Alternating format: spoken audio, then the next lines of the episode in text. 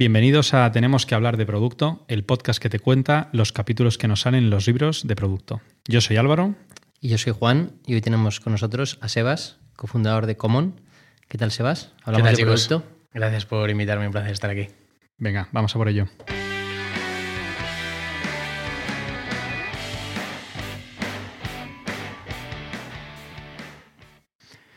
Bueno, Sebas, eh, bienvenido lo primero de todo. Eh, en un rato nos vamos a centrar a, hablar de Common y, qué es lo que hacéis, eh, pero antes me gustaría dar un pasito para atrás para que te conozcan todos los oyentes y que nos cuentes cómo fue tu época en Samaipata, ¿no? O sea, siete años casi, ¿no? Entonces yo tengo dos preguntas muy, muy cortas, que son, eh, uno, ¿cómo llegas a Samaipata? Porque de background no se parece mucho a lo que llega al típico VC, ¿no? Y luego, ¿por qué te quedas tanto tiempo, ¿no? Que es lo que te engancha del proyecto y, te hace quedar. Sí, eh, joder, pues nada, bueno, para los que no sepan lo que es Samaipata, Samaipata es un fondo de Venture Capital, fondo de inversión en startups europeo, eh, ahora mismo gestionan cerca de 200 millones de euros y invierten en startups eh, en toda Europa. Eh, y lo lidera José del Barrio, que fue fundador de la Nevera Roja, uno de los primeros éxitos así en España dentro del mundo de la comida a domicilio. Y Eduardo Diego Schleiner, que es el presidente de Más Móvil. bueno, y a, tu pregunta totalmente. Yo estudié Derecho y Ciencias Políticas y luego estudié Arte Dramático. jamás pensé en dedicarme al sector privado. Siempre quise, tuve mucha vocación por lo público y por la cultura. Eh, pero con 20 años monté una empresita, era una empresa de eh, venta y reparto de pan de masa madre a domicilio. Eh, esto es en el año 2010, que la masa madre no era tan famosa como es ahora. Y, eso como que me hizo, mm, bueno, me generó mucho interés por el emprendimiento. Fue una empresa con amigos que nos fue bastante bien, la verdad. No levantamos financiación, pero, pero era una empresa rentable. Y de esas hay pocas. De esas hay pocas, exacto. Y me, entonces, bueno, me despertó muchísimo interés. Y cuando acabé la carrera, Em, un amigo mío que estudiaba en CUNEF, eh, Robert, eh, le llegó un email eh, que buscaba José el Barrio, que acaba de vender la nevera roja, buscaba un becario para, montar un proyectito para invertir un poco de dinero de lo que había ganado en, la venta de la nevera. Y yo no podía optar a la, plaza porque era de la Universidad Autónoma y solo buscaban a gente en CUNEF. pero básicamente, y por resumir, spameando en LinkedIn al que lanzó Sami Pata con José al principio, que era Ignacio Tobar, que ahora es el director de innovación de AIG, de Iberia British Airways. Eh, le, bueno, le spamé y al final me dijo, bueno, vente, venga, y te hacemos una entrevista de 15-20 minutos. Y me planteé ahí en las oficinas, me hicieron una entrevista de 5 horas. Eh, me hicieron todo tipo de ejercicios matemáticos y cálculos de empresa que yo no había hecho desde el cuarto de la ESO. Eh, y me cogieron para unas prácticas de tres meses que al final se convirtieron en siete años. ¿Y por qué se convirtieron en siete años? Porque la verdad que yo entré en un proyecto que iba a ser, en principio, José invirtiendo como business angel, a título particular, 2-3 millones de euros. Y de repente eso en cuestión de meses se empezó a convertir en una organización que escalaba. Eh, cerramos un fondo de 30 millones, empezamos a contratar equipo, abrimos oficina en Londres, en París, se levantó el siguiente fondo de 120 millones. Eh, entonces, bueno, y yo me he quedado tanto tiempo ahí porque realmente lo que, me, lo que me apasionaba era el company building. O sea, como primer empleado allí pude vivir toda la escala del equipo, de los procesos. No es que, o sea, me gustaba el VC, me gustaba la inversión en tecnología, pero lo que de verdad me fascinaba era construir compañía, construir cultura, construir procesos. ¿Y qué hacías ahí? Eh, pues empecé de becario eh, y fui subiendo en el equipo de inversión hasta ser principal, que es como lo inmediatamente anterior a partner. Y básicamente lideraba las inversiones en Reino Unido, Alemania y Sur de Europa, Portugal, España e Italia. Y la verdad que, bueno, es una pasada. Tuvimos la suerte de, invertir en muchas compañías que ahora son referentes en Europa y, vivir sus historias desde el principio. Eh, Samaipata tenía o, tiene una forma un poco distinta de ver el, Venture Capital, ¿no? Eh, ¿Nos puedes hablar un poquito de, eso? Sí, cada uno vende su, especialidad, ¿no? Pero sí, pero sí que es verdad que cuando nació Samaipata era, fue de los primeros fondos eh, hiper especializados eh, aquí en España, especializados por etapa, porque solo invertíamos en pre-seed y seed Invertíamos en un solo modelo, que eran plataformas barra marketplaces, digamos, plataformas que generan efectos de red. Y bueno, y teníamos, y teníamos vocación europea. Eso en España era muy raro. Un fondo de VC especializado por etapa y por modelo y que invirtiera fuera de España en 2015 era muy raro. Entonces, y liderado por un emprendedor, eh, que de esto lo comentamos, ¿no? Pero, pero digamos que la generación de VCs liderada por founders de éxito es una cosa mucho más reciente en el sur de Europa. En Estados Unidos es mucho más común, pero aquí la mayoría de los VCs estaban liderados pues, por banqueros, consultores o, bueno, digamos, perfiles que no habían sido operators antes.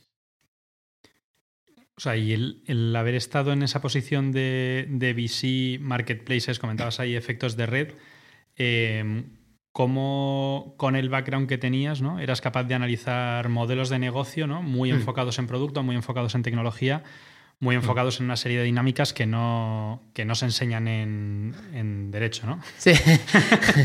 sí, a ver, es verdad que claro, en Samipata se analizan decenas de miles de compañías al año. Entonces, hay una parte que es eh, callo. O sea, cuando eres becario, luego analista, luego asociado, pues estás.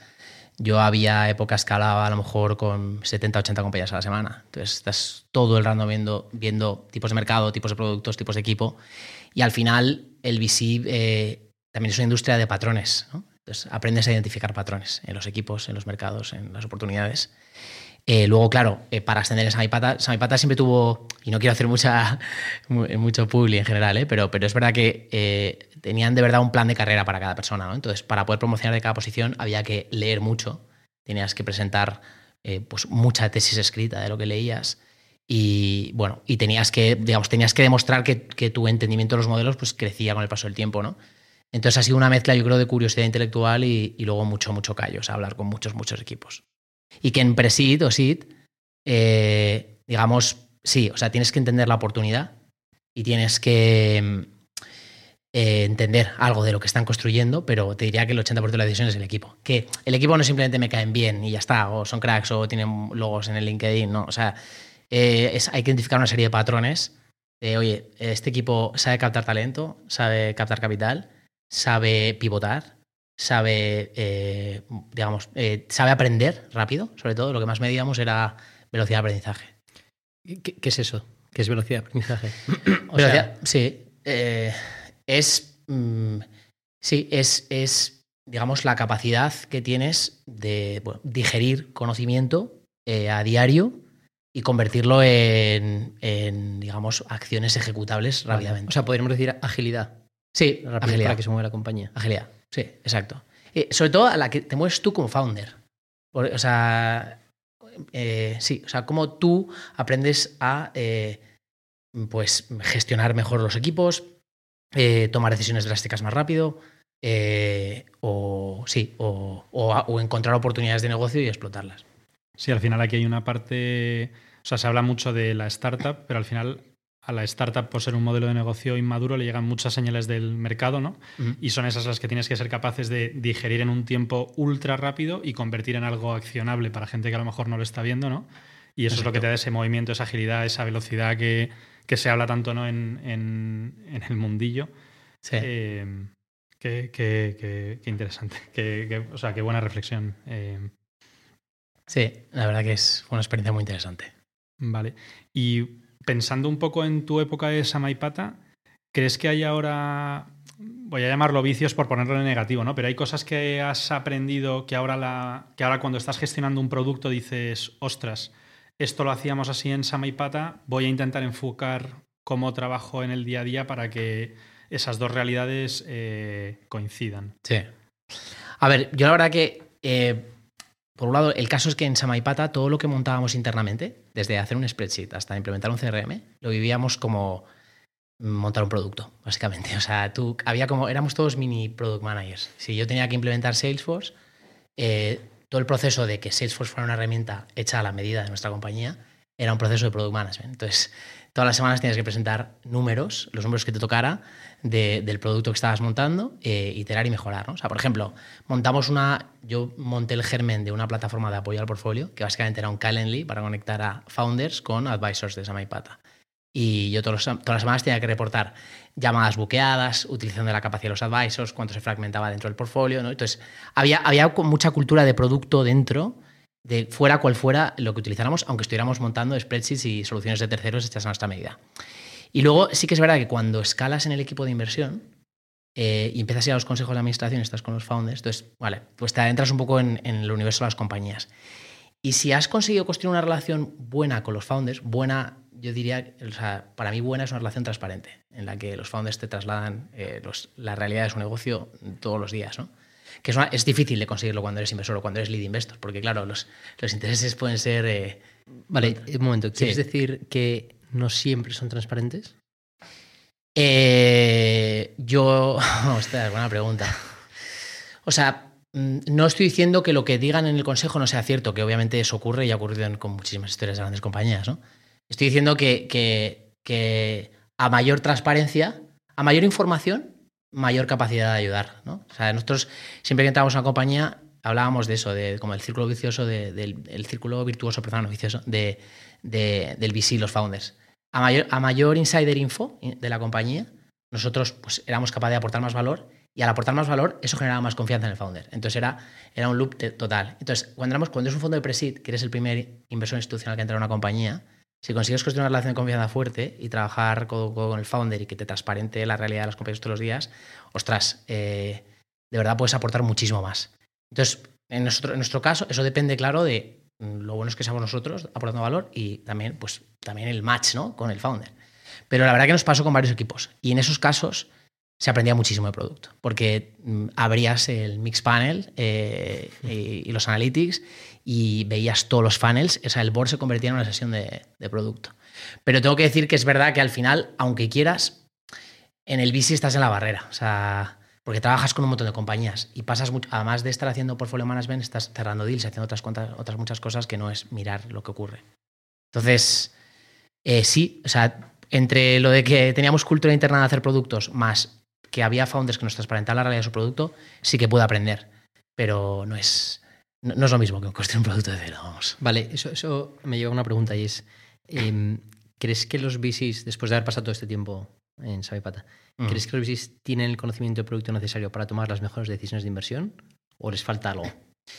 Pues es muy buena pregunta, porque, o sea, desde mi punto de vista y desde el máximo respeto a todos los business que conozco, que conozco a muchísimos, eh, creo que el conocimiento de producto depende mucho del perfil que tengan los general partners, los que dirigen el fondo y el equipo de, inversión. Y aquí, hablando en España, por ejemplo, yo creo que se han observado dos tendencias en el mundo del VC. La primera, que cada vez más los GPs de los VCs, los general partners, han sido emprendedores antes. Y dos, que tanto los GPs como el resto de los equipos cada vez vienen más de trabajar en empresas tecnológicas o tienen perfiles técnicos. O sea, ahora es muy común ver en equipos de investment analistas que son ingenieros informáticos, por ejemplo, o que han sido developers o que han construido productos.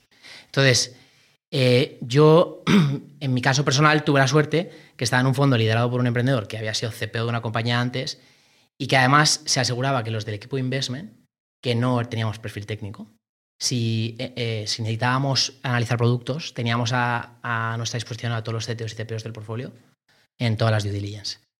Y sí que había mucha obsesión por, bueno, por, por tratar de darle un criterio técnico a, a por qué invertíamos un producto aunque fuera un MVP. Eh, pero diría que, no es, diría que no es la regla general. Diría que ahí queda muchísimo trabajo. Eh, en, diría en Europa o digamos o dentro de Europa en los ecosistemas de VC menos desarrollados. Si te fijas en las grandes firmas de VC de Estados Unidos, todas están lideradas por ex-founders que son ingenieros informáticos. Pero bueno, dices que la tendencia es que hoy en día... Sí, claro, si comparas el VC de España del 2000, del 2000, bueno, que era muy pequeño, pero, o el del 2015, hubo una primera generación de consultores, banqueros, directivos de empresas que montaron fondos. Luego había una segunda más de operators, como José o los de Oliron, por ejemplo, que vienen de TicketBiz. Eh, y ahora empieza a haber cada vez más en los equipos y en los, en los, en los partnerships eh, gente técnica, o sea, gente de producto, gente de tecnología, eh, científicos, digamos, y no solo gente de, de letras o ciencias sociales, digamos. Y haciendo un poco de abogado del diablo, ¿los perfiles más técnicos estamos capacitados para tomar decisiones de inversión?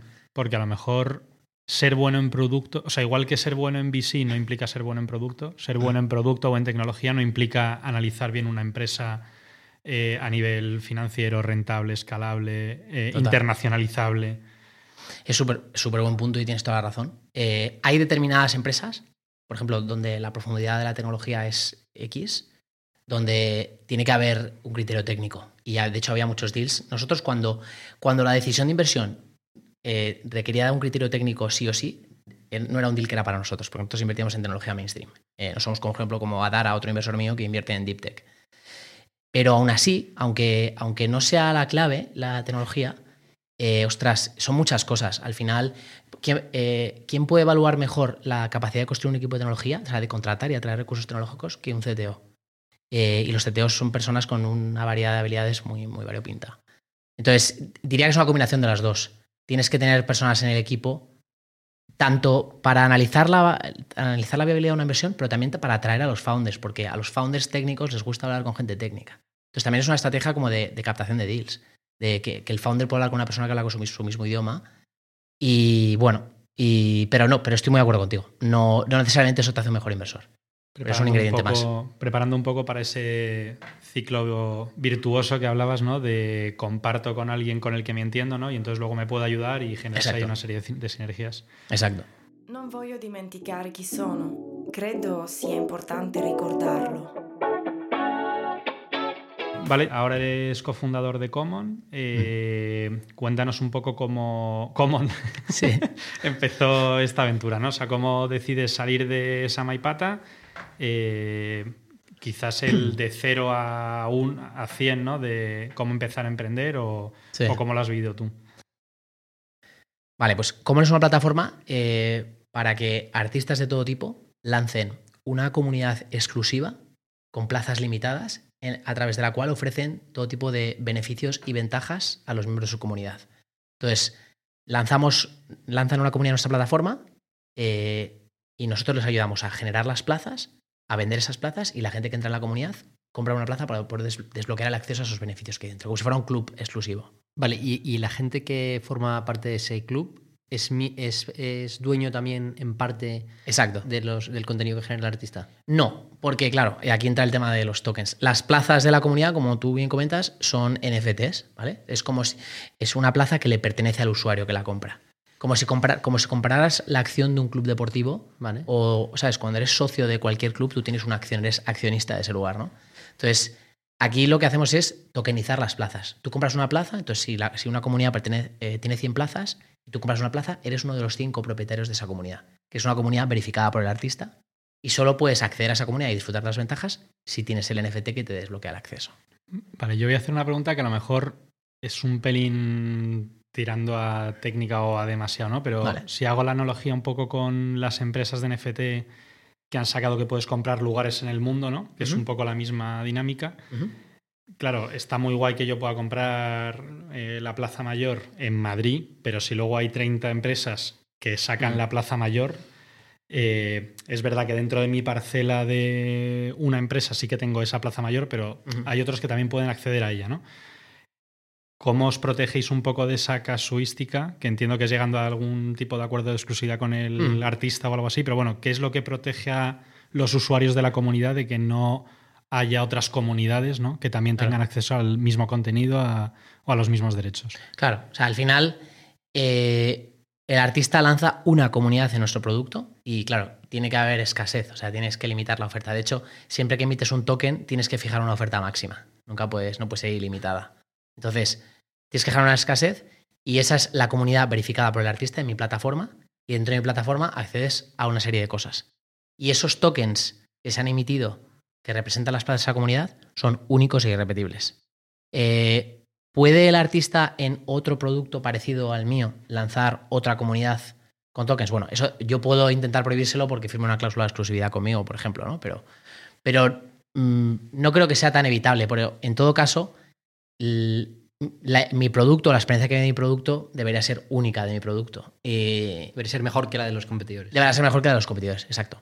es decir, es como cuando eh, un, un creador cierra un hiperacuerdo con TikTok o con Twitch y bueno, pues y, de repente al día siguiente pues la lanza también en otra plataforma. Pues hay, una mezcla de cuánto puedes garantizar la exclusividad, pero sobre todo quién tiene una apuesta de valor más, más fuerte. Pero con una diferencia, que eh, esos tokens ya se han creado, son únicos y son irrepetibles. Bueno, y aquí también pensando un poco en la propuesta de valor del, artista, eh, se hace más daño a sí mismo quitando la exclusividad a ese paquete que está vendiendo a sus fans, ¿no? O sea, pierde más el, la relación de confianza con los, con los fans que no vosotros por ser el, la plataforma de medio. No solo pierde la relación de confianza, sino que impacta en el valor de los tokens. Entonces está como haciendo, está haciendo algo en contra de el valor de un activo que tiene como un digamos, un shareholder suyo, ¿no? Vale, y una pregunta, ¿cómo llegaste eh, a esta idea? Vale, pues mm, yo siempre he trabajado en tecnología, pero como os decía antes, eh, los fines de semana em, siempre estaba encima de un escenario eh, o estaba haciendo algo relacionado con el mundo del arte o trabajando con músicos como manager o con mi banda o haciendo teatro. entonces toda mi vida personal giraba en torno al mundo de la cultura y yo siempre supe que si emprendía sería para poner la tecnología al servicio de los artistas. Em, y entonces me especialicé en lo que es Creators Economy dentro de esa Maipata, me miraba todos modelos que tuvieran que ver con cómo la tecnología ayuda a la gente a vivir mejor su creatividad.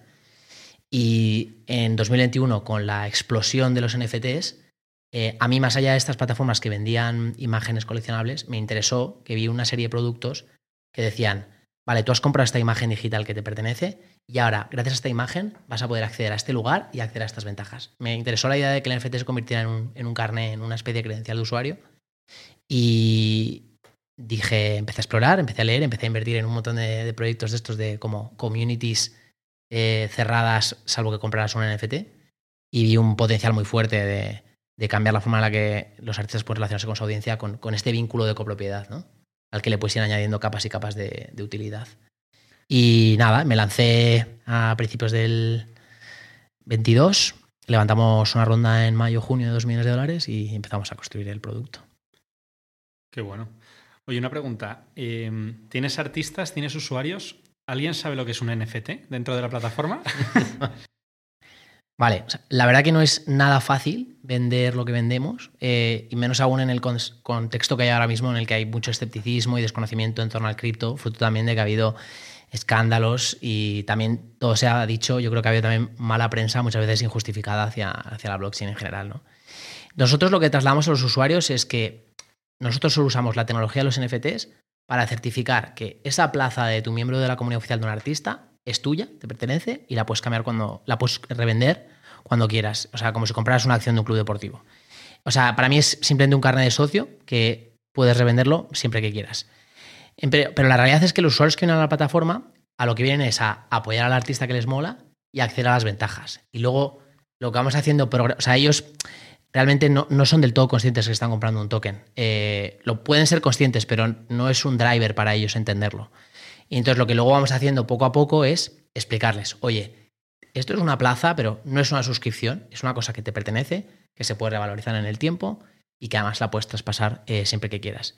Eh, y ese es el. O sea, ahora mismo, digamos, hemos intentado que el producto se relacione lo menos posible con, el mundo cripto, porque ahora mismo genera más, más confusión que otra cosa. En el fondo, en este caso, bueno, el, NFT es como. Eh, es un notario digital, ¿no?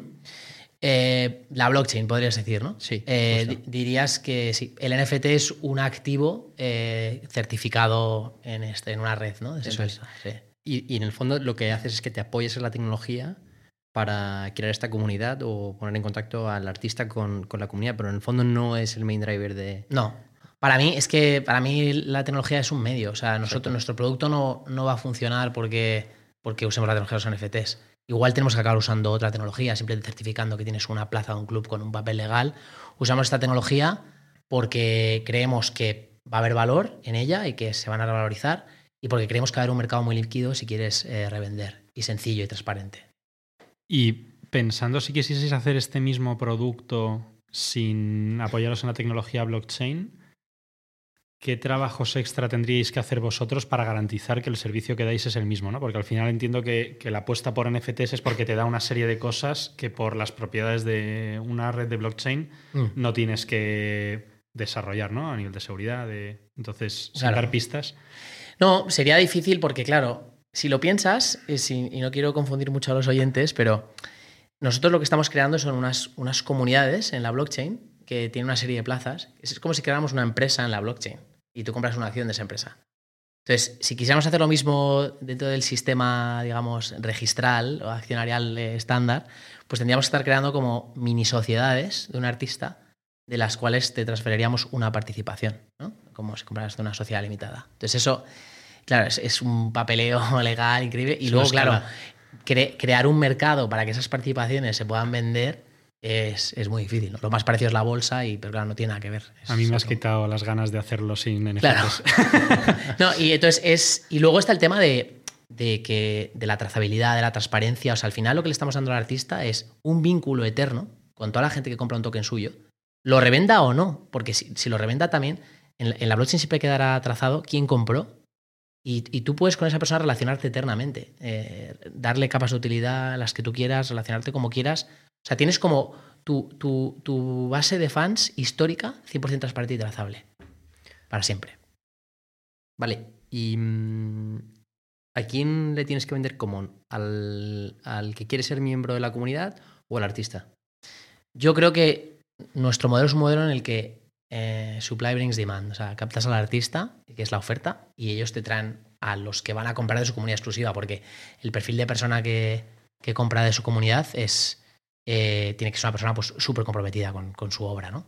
Entonces lo que hacemos es vendemos al artista, le convencemos para que lance y luego le damos todos los materiales para que él pueda distribuir en, en su Instagram o en cualquiera que sea su canal donde esté su audiencia concentrada eh, el lanzamiento de la comunidad y que la gente compre de forma sencilla. Luego le tenemos que ayudar al usuario a que entienda el producto, sí, pero yo creo que nuestro principal cliente es el artista.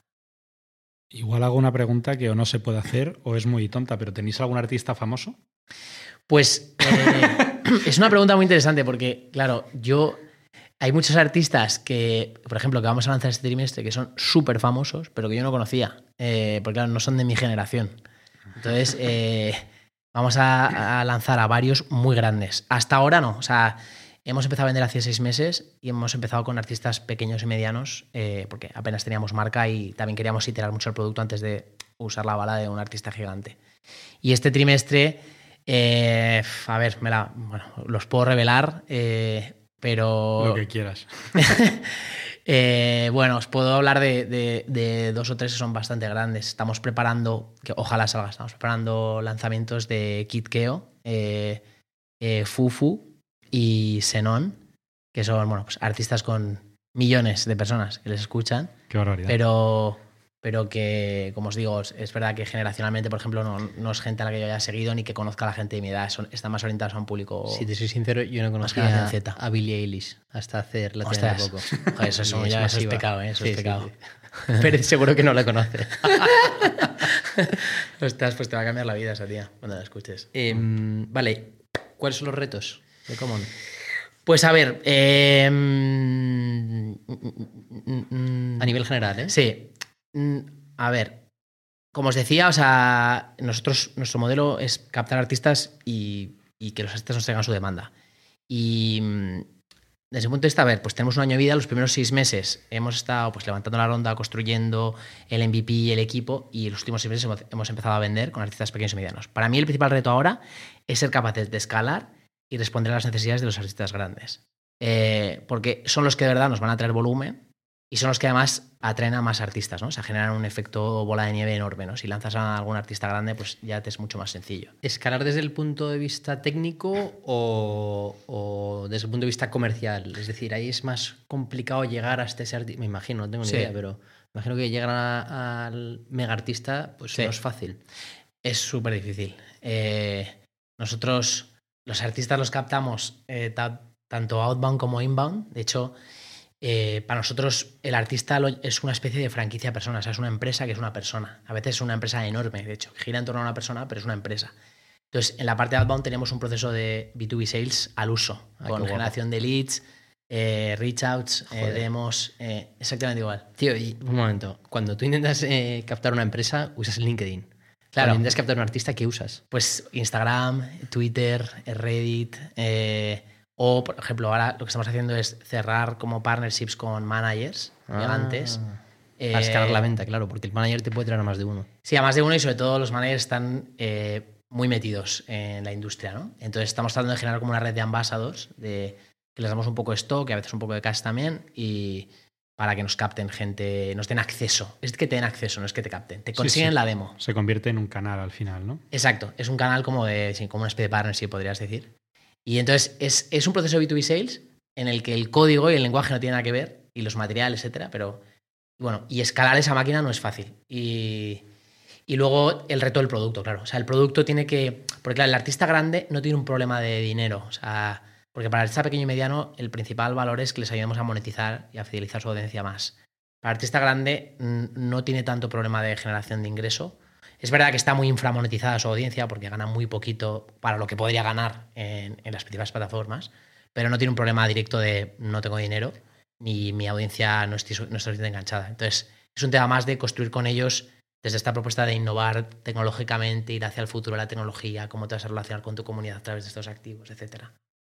Y eso es un reto y que el producto lo muestre también. Entonces, ¿donde más invertís a nivel producto es en lo que ve el artista o lo que ve...? Tenemos dos productos distintos. Tenemos un dashboard, que es una herramienta para el creador, y ahí él gestiona todo, él o ella. Y, y luego tenemos una aplicación B2C, que es donde el usuario entra, busca la comunidad artista y compra su, su plaza. ¿no? A la hora de priorizar, imagínate, yendo al detalle, sí. el desarrollo de una nueva funcionalidad, estás jodido de tiempo, ¿qué haces? ¿Una para el dashboard del creador o una para la parte B2C? Ahora mismo te diría que para el dashboard, para, porque quieres tener una herramienta, primero, que a los pequeños y medianos les sirva en plan self-service, o sea, que no tengamos que dedicar esfuerzo de ventas a, a que ellos se gestionen su lanzamiento. Y luego para el creador, que sienta que tiene de verdad una especie de store manager potente. Porque la realidad es que ahora mismo nos falta, nos falta lanzar algún grande y traer un poco más de volumen para validar mucha de la funcionalidad que ya tenemos desarrollada y, que, no, todavía no ofrecemos al, al, usuario. Porque entiendo que aquí hay unas dinámicas que queréis explotar, que es si me traigo a un artista que se trae a sus fans, luego esos fans van a ir a por otros artistas, ¿no?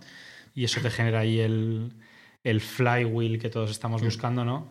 Que hace que la plataforma despegue, ¿no? Sí, o sea, en, los marketplaces por lo general tienen, tienen como etapas, ¿no? Entonces, desde mi punto de vista, empiezas, bueno, puedes empezar con un software, en nuestro caso, ¿no? Ofrecemos un software al creador eh, y te conviertes en una herramienta que usa diario, una especie de sistema operativo para él. Luego generas la capa de transaccionalidad, que sería el marketplace. Vale, viene y me compra a mí, artista, un producto. Lo siguiente es la capa de discovery, que es, oye, además de comprarme a mí, voy a ayudar a este usuario a que compre de más gente, que es súper complejo, porque las relaciones en el mundo del arte son muy one-to-one, en plan, eres fanático de una persona, eh, no eres fanático de tantas, tantos artistas a la vez. Y ya la, la, la, bola final es el tema del network, ¿no? Es que generas relaciones entre artistas y entre usuarios dentro de tu producto.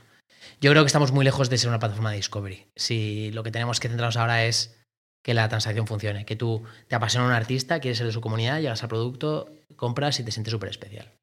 Eh, pero sí tendremos que hacer Discovery algún día para escalar más aún. Qué curioso.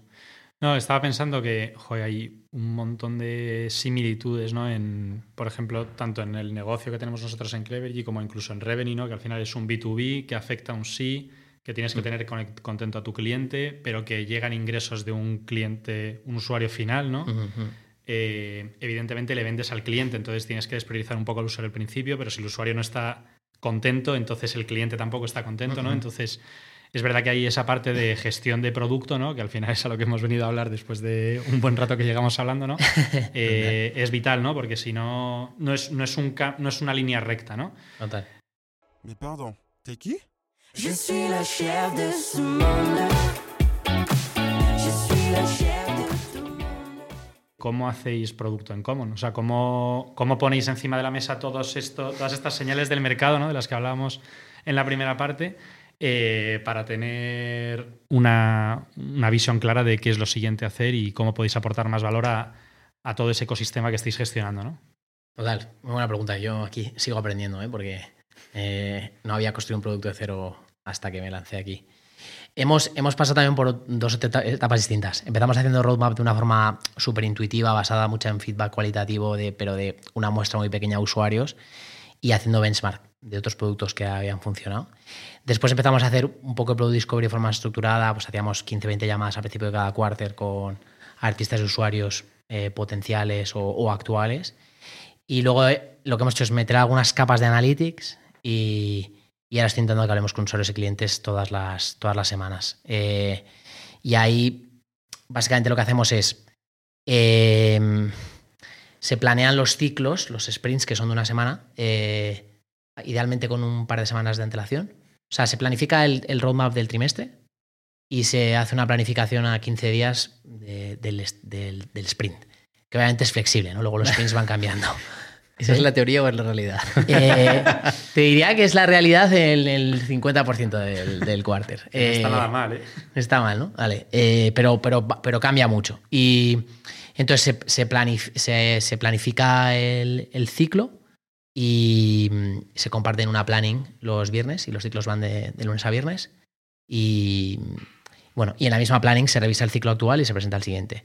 Y ahora es una mezcla, te diría, de, pues eso, feedback cualitativo, que es el más importante porque cuanti no hay tanto, y, y, y una capita eso de, de analytics que hemos montado. Esto de que eres tan consciente de que en esta fase eh, solo puedes acceder a feedback cualitativo en lugar de cuantitativo, Mm. ¿eras tan consciente de ello cuando estabas en Samipata? Cero. No, yo pensaba además, como se, se habla tanto de analytics todo el rato, ¿no? Y, y tú tienes la sensación de que, uno, que vas a captar usuarios bastante rápido y dos, que, que la información que te va a dar las herramientas de analytics va a ser como eh, reveladora, ¿no? Y, y la realidad es que no, la realidad es que, que para nada. Eh, me ha costado bastante entenderlo y de hecho tardamos más de 4 o 5 meses en empezar a hacer Product Discovery. Era muy intuitivo. También con los productos B2C, cuando además te mola lo que haces y te sientes como un usuario objetivo de tu producto, eh, te sientes como muy validado para decir, ah, pues Sí. yo creo que este producto debería tener un chat, ¿no? Entonces, cosa que en B2B imagino que es más complicado, ¿no? En vuestro caso. ¿Cuántas funcionalidades habéis sacado que eran la funcionalidad? Es que los primeros dos trimestres, igual, además teníamos un KR que era absurdo, que era funcionalidades. Vamos a sacar 20 features. Era- había un KR que era 20 features. No, a mí no me parece mal eso. No, pero, En una primera fase, Ya sabes lo que no, lo que no tienes que hacer. yo estoy con Juan, ¿eh? Bueno, pero no, te- pero no teníamos ya, pero no teníamos nada de datos y se consumieron, pues eso, eh, tres, cuatro meses del equipo de tecnología haciendo features con cero validación. O sea, mm, Yo es que creo, te lo voy a intentar poner un poco en bonito, ¿eh? pero creo que después de esos, ¿qué has dicho? ¿Un cuarter o dos cuarters? sí, te diría que entre uno y dos. sí. Claro. Uno y dos. Es que a partir del primer cuarter, de las 10 cosas que ya has sacado, empiezas a validar qué cosas les da igual a tus clientes de verdad. Ya, Que en otra conversación es muy difícil de sacar, porque cuando tú estás intentando vender con un PowerPoint y, y tu único argumento de, para convencer es y te añado esto y te añado lo otro, el cliente que está comprando un producto inmaduro, su respuesta es, ah, sí, sí, eso también lo quiero. Eso también lo quiero, eso también lo quiero. Pero cuando sacas el producto que tiene esas cosas que te habían dicho que querían y de repente te dicen, no, no, es que todavía no está listo, de repente dices, ostras. ostras, qué interesante esto me acabas de decir porque yo, justo hablando con vosotros otro día, creo Nos que era- decimos lo contrario. era, era con Beltrán, que le mandamos un saludo desde aquí. Eh, no, me dijo esto un poco de que a veces se hacía este ejercicio de que los de ventas con un Figma intentaran vender un producto antes de empezar a desarrollarlo. Y yo dije, ostras, qué buena idea. Y, y para una especie de MVP que estamos pensando de un software para managers, les dije, que estaban súper ilusionados del equipo, les dije, montad un Figma y si me vendéis 4 o 5 eh, bajo un prototipo, nos pensamos dedicamos recursos. Pero estoy de acuerdo que igual eso no aplica a todo. Igual para una parte más de discovery de un pivote o de un eh, otro producto, sí, no lo sé. Un momento, que alguien esté dispuesto a pagarte por algo que ha visto en un PowerPoint, a mí me parece válido. Mm. Siempre y cuando te firme el contrato y te pague. Claro, a eso me refería. claro, claro. El A verbal eso me commit no vale. Sí, pero ahí también es verdad que, joder, muchas veces parece que si desarrollas tres funcionalidades que no has dedicado tres semanas a idear, validar, en una fase tan temprana que no tienes ni clientes accesibles, ni usuarios accesibles, Mm. ostras, es que tampoco puedes estar todo el día haciendo discovery, ¿eh? Ya. O sea, Es porque verdad. entonces sacas cuatro cosas y realmente la información que tienes para tomar esas cuatro decisiones en vez de las diez no es mucho mejor. Ya. Y lo único que te has limitado, o sea, yo lo que sí que, lo que, sí que creo es que no puedes dedicarle muchos recursos a esas 10 ideas, ¿no? Ya. Haz algo súper cutre, que parezca que funcione, que escale para un cliente y cuando llegue el segundo ya le dedicas más recursos y lo escalas, ¿no? Pero con ese mínimo de, de validación extra Sí. de, de, de verdad, no de me interesa o eso es la leche o... Sí. Sobre todo teniendo en cuenta eh, que, que no tienes experiencia previa de producto, ¿sabes? Porque yo creo que un, un super product manager sí que tiene la capacidad de validar a través de un Figma o lo que sea Mm. si algo es interesante para un cliente o no. Mm. Que parece una tontería, pero yo creo que realmente solo los buenos PMs de verdad son capaces de identificar eso. Qué bueno. Porque yo además tenía una pregunta que haceros, que es una de mis, es una de mis tesis del product management, eh, que mucha gente es- está en desacuerdo conmigo, pero yo eh, cuando, o sea, hay algo que he descubierto de estos primeros, de este primer año eh, haciendo una empresa, que es la importancia de crear como eh, cadencia o movimiento en producto y tecnología. Es decir, que todos los ciclos haya trabajo. ¿Sabes por qué? Porque desde ese punto de vista era importante porque estábamos poniendo a prueba los procesos de, de road mapping, de hablar con ingeniería, de que los ingenieros trabajaran, de estimar bien, de priorizar bien. Entonces, eso generó muchos ciclos que estábamos trabajando en cosas que a lo mejor eran eh, useless desde un punto de vista de valor que iba a aportar al crecimiento de la compañía, pero han sido enormes de valor para generar una cultura de, de, de product management, de, de, sacar trabajo, ¿sabes? De, de, aprender a usar linear. O sea, me explico. O sea, entonces, eh, yo tenía mucha obsesión con que, nos, con que los ingenieros no se parasen. Y a veces era como, joder, pero es que esto por qué? Y no tenemos validación. ¿Y por qué vamos a hacer esto? Y digo, eh, que es una frase que me gusta mucho de, mi ex jefe, José El Barrio, que dice, siempre dice, we need to fix the plane while flying. O sea, el avión está aquí volando y, vamos a ir arreglando cosas, pero hay que seguir sacando, haciendo. O sea, creo que, no sé qué pensáis, me, interesa vuestra opinión, porque no se trata de hacer por hacer, pero hay, hay una parte del movimiento, de mantener la inercia del trabajo de, ingeniería que a mí me parece fundamental. Es que yo creo que has dicho una cosa que es fundamental, que es que no solo estás construyendo un producto, estás construyendo una empresa. Entonces, ah.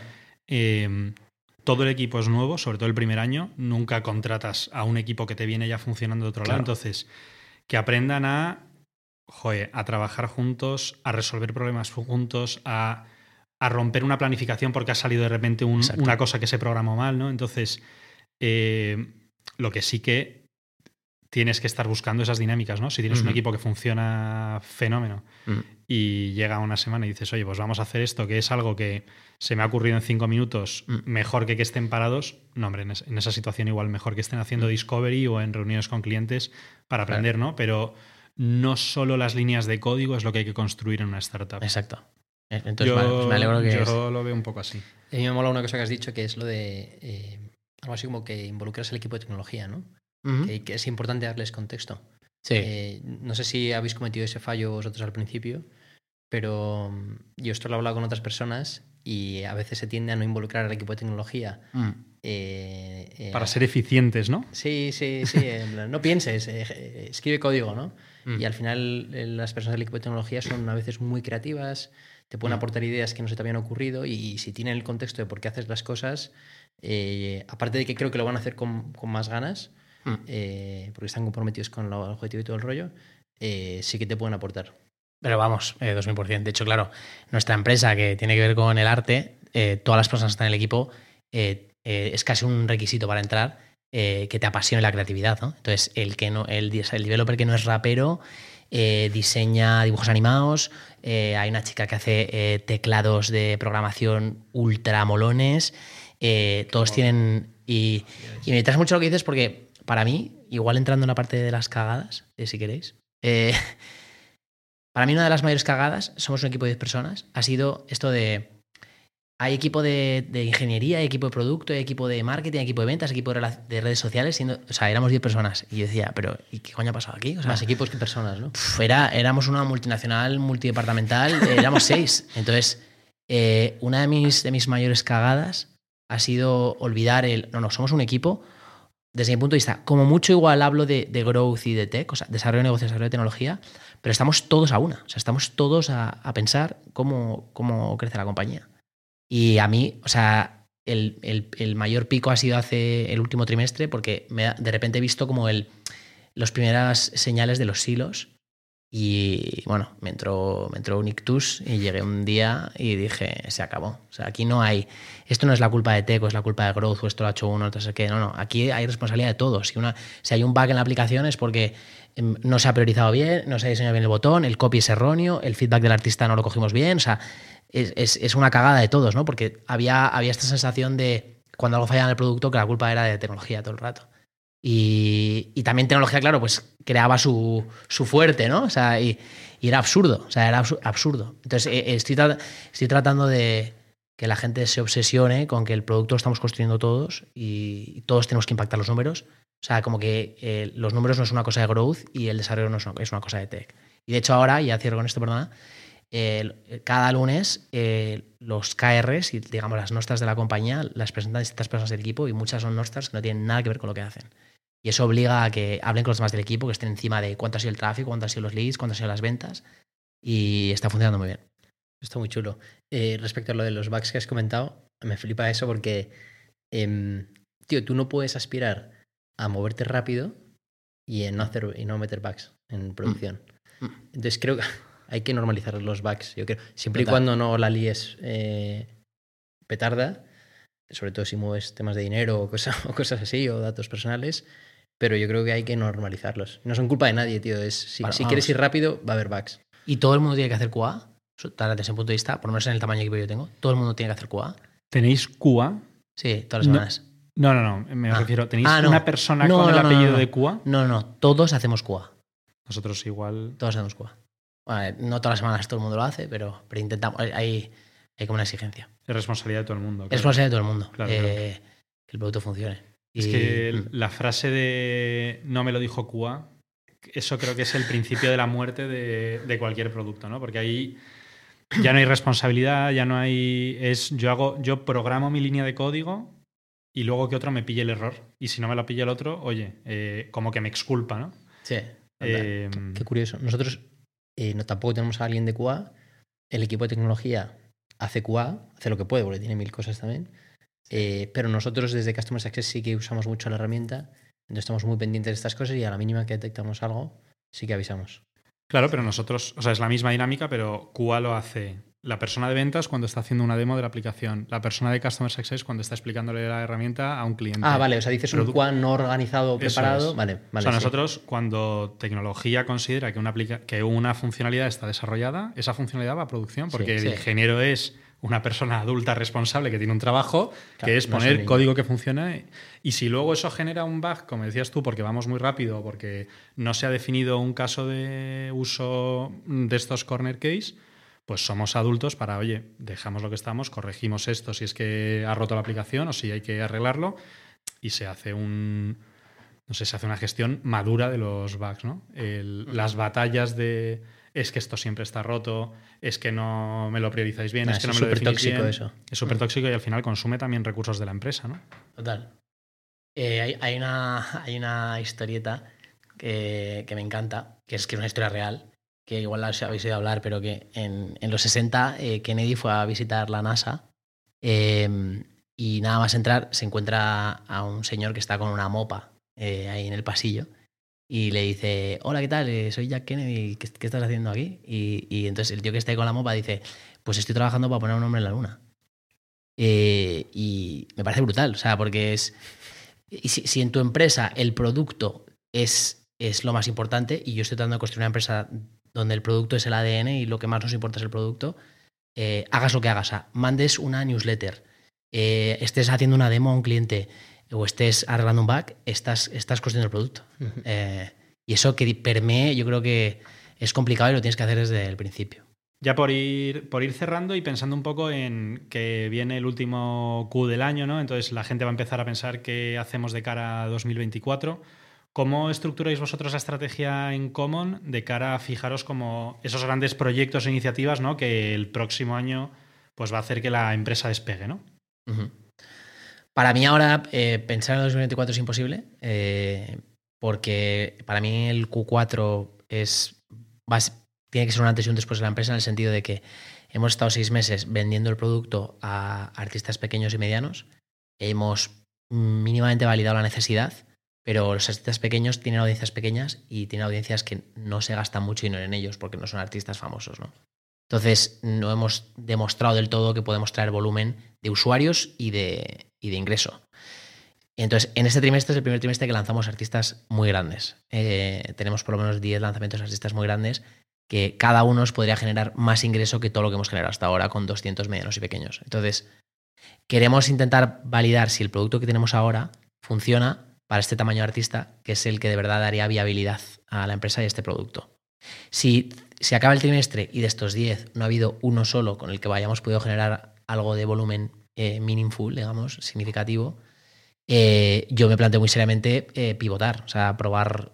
tenemos muchas soluciones pensadas, pero al final estamos todo el día hablando con managers, con gente de la industria y nuestras soluciones les pueden quitar muchos quedaderos de cabeza del día a día, de la gestión de los artistas, de la gestión de la distribución, de la gestión de, de la composición, de muchas cosas, ¿no? Entonces, mm, me voy a dejar hasta finales de noviembre y antes de Navidad empezaremos a hacer la planificación de los OKRs del Q1 y, y os diré. Qué interesante. O sea, yo lo estoy leyendo porque nosotros también hemos pasado un poco por fases así en, en Clevergy. el pain está por ahí, ¿no? O sea, hay un pain alrededor de cómo un artista eh, monetiza su comunidad o cómo, cómo hay ahí una serie de, de flujos que no están resueltos. Em, a lo mejor la forma que estáis planteando ahora no es la correcta, ¿no? Y, y ese es un poco Q4, ¿no? Eh, Sí. Y en base a eso, pues se bifurcan los caminos de Common, ¿no? Exacto, yo creo que la visión, va a seguir, la visión va a seguir siendo la misma. La visión es eh, proveer a comunidades creativas en Internet de los medios para llevar a sus fines más allá. Y, pero claro, igual nuestro go-to-market tiene que ser con un software para, primero, las discográficas o los managers o los gestores, eh, entre los cuales puede haber un módulo de, community management, pero más cosas. Eh, o a lo mejor tenemos que ir a un, producto mucho más orientado a comunidad, eh, tipo Discord, ¿no? Entonces, sí, va a ser un, es un trimestre importante y lo que sí que me da esperanza es que tenemos una conversión muy alta de contar el producto a un artista y que el artista nos diga quiero lanzar con vosotros, que para el artista supone poner su marca ahí, que es lo que más valor tiene para ellos. Porque no tenga mucho, aunque no tenga mucho coste de oportunidad, porque ellos no pagan, paga el usuario y no, no pierden, digamos, y no les exigimos mucha dedicación y mucho tiempo. O sea, somos bastante win-win en ese sentido. Ponen su marca. eh, y tenemos una conversión ahora del 70-80% de demo a booked, ¿no? A artista que quiere lanzar con nosotros. Y con esa conversión tan alta, ¿os habéis planteado cobrar? Y que baje un poco esa conversión. Hemos subido la comisión del 10 al 20, eh, Ah, de la que cobramos. Eh, o sea, quiero decir, cobramos al usuario, pero es menos ingreso para el artista. Qué interesante. Eh, pero hay, hay pains concretos donde sí hemos visto que el artista está dispuesto a pagar, por ejemplo, en, en gestionar mejor la distribución de, de su música en Spotify, por ejemplo, o en temas de las GAE, o en pagos de impuestos, o eh, gestión de, bueno, día a día, del día a día, digamos, de la gestión del negocio de un artista. Hay cosas en las que se deja mucho dinero ahora de una forma muy poco optimizada que podríamos resolver, yo creo. Genial. José Sebas, pues muchísimas gracias. A vosotros. Eh, además, bueno, para los que nos estéis oyendo, habéis oído eh, que tenemos música eh, cedida por La Chef, que bueno, pues es una banda que nos ha llegado a través de un, de un seguidor. eh, bastante curiosa, o sea, son cuatro artistas que no, no se conocen. Igual os puedo pasar el, el link a ver si los promocionáis a través de, de Common. Eh, son todos individuales y como que se han unido para, para hacer este proyecto en común, ¿no? Eh, a mí la verdad es que me ha flipado porque combina varios géneros, varios idiomas y no sé, a mí la verdad es que me ha, me ha encantado. Sacaron su primer single el, el 22 de septiembre, que lo dejamos linkado para que lo podáis escuchar, y que se llama Yeshui la, la Chef. Y nada, y luego, pues como, como en el podcast anterior, le damos las gracias a, a Google for Startups ¿no? por dejarnos el, el Creative Studio eh, para grabar el podcast. Y nada, y si queréis colaborar con el podcast, nos podéis seguir a Tenemos que hablar de producto en Spotify, en Apple Podcast y en Substack, y comentando, difundiendo. Y luego, por supuesto, si queréis venir, eh, pues viene, bueno, vienen distintas empresas del mundo de producto. Eh, nuestro siguiente invitado es Alex Carrera, que es cofundador de Ustep. Y aquí te quería pedir un, favor, Sebas, y es ya que hemos empezado con el, con el tema musical. No sé si le puedes recomendar una, una canción para Alex. Eh, en Justep se dedican a, a ayudar a los estudiantes de universidad a organizarse mejor sus, sus trabajos y sus exámenes. Entonces no sé si hay alguna canción que te, que te suene a esto. Pues eh, me viene a la cabeza muchos días en, en la biblioteca en Reino Unido preparando ensayos de ciencia política. Eh, y me viene eh, Bon Iver, una canción que se llama Creature Fear, Creature Fear, como eh, criatura miedo. Qué bueno. Eh, creo que, que, que ayudará a los estudiantes. Pues nada, se la pasamos, se la pasamos a Alex. Eh, Sebas, mil gracias y nos vemos el próximo mes. Juan. Gracias, chicos. Gracias.